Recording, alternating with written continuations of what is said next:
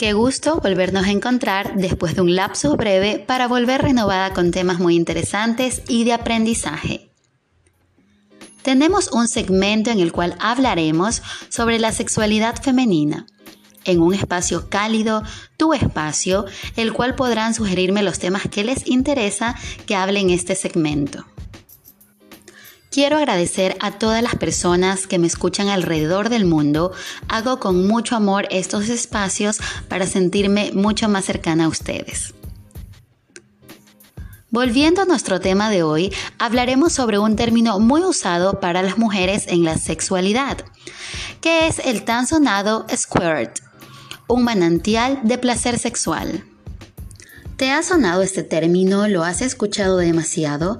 Hoy te contaré realmente de dónde es su origen y a qué se refiere exactamente.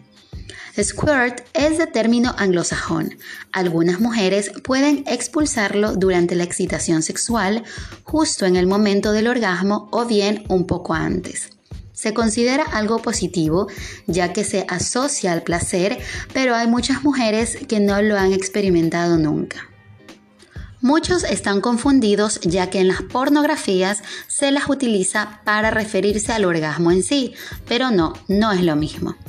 Es un líquido transparente inodoro compuesto por urea y otros componentes similares a la orina, que sale de la vejiga y se expulsa por la uretra. Es decir, puede producirse sin llegar al clímax, puede producirse a la vez que el orgasmo, o puede llegarse a la máxima excitación sin squirting. Toda esta confusión y en general la falta de información que tenemos sobre este tema se debe a que se ha investigado poco sobre los fluidos corporales que por lo general segregamos las mujeres durante la actividad sexual y tampoco es algo que se suele comentar, ya que el campo de la pornografía lo ha adaptado de otra forma. Esta industria lo ha generalizado y lo ha exagerado, por lo que confunde a las personas y no aporta a su educación sexual. Ahora hablaremos sobre las diferencias de eyaculación femenina y squirt. La eyaculación femenina es un fluido lechoso que se presenta con más facilidad en todas las mujeres y el squirt es orina diluida, se podría decir así, que se genera con mayor regularidad en un porcentaje menor de mujeres, pero todas las podemos producir con el estímulo adecuado.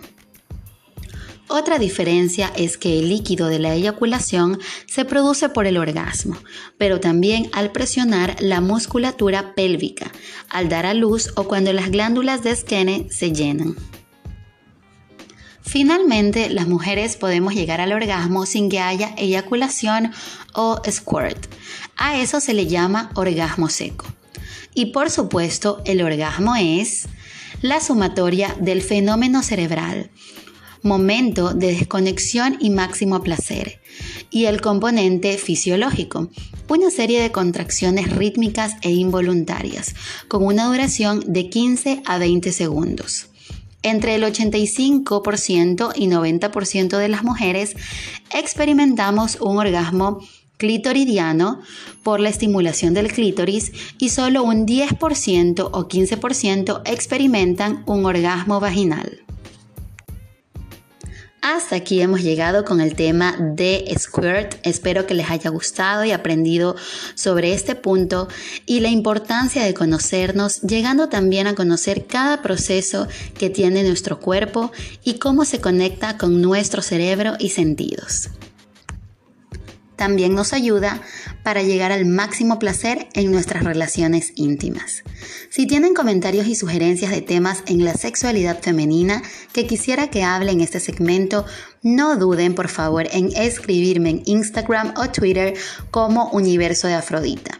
También me ayudarían mucho, y no solo a mí, sino a muchas mujeres a conocerse más compartiéndoles este podcast. Recordemos tener mucha sororidad. Besos y abrazos. Nos vemos en un próximo episodio en Universo de Afrodita.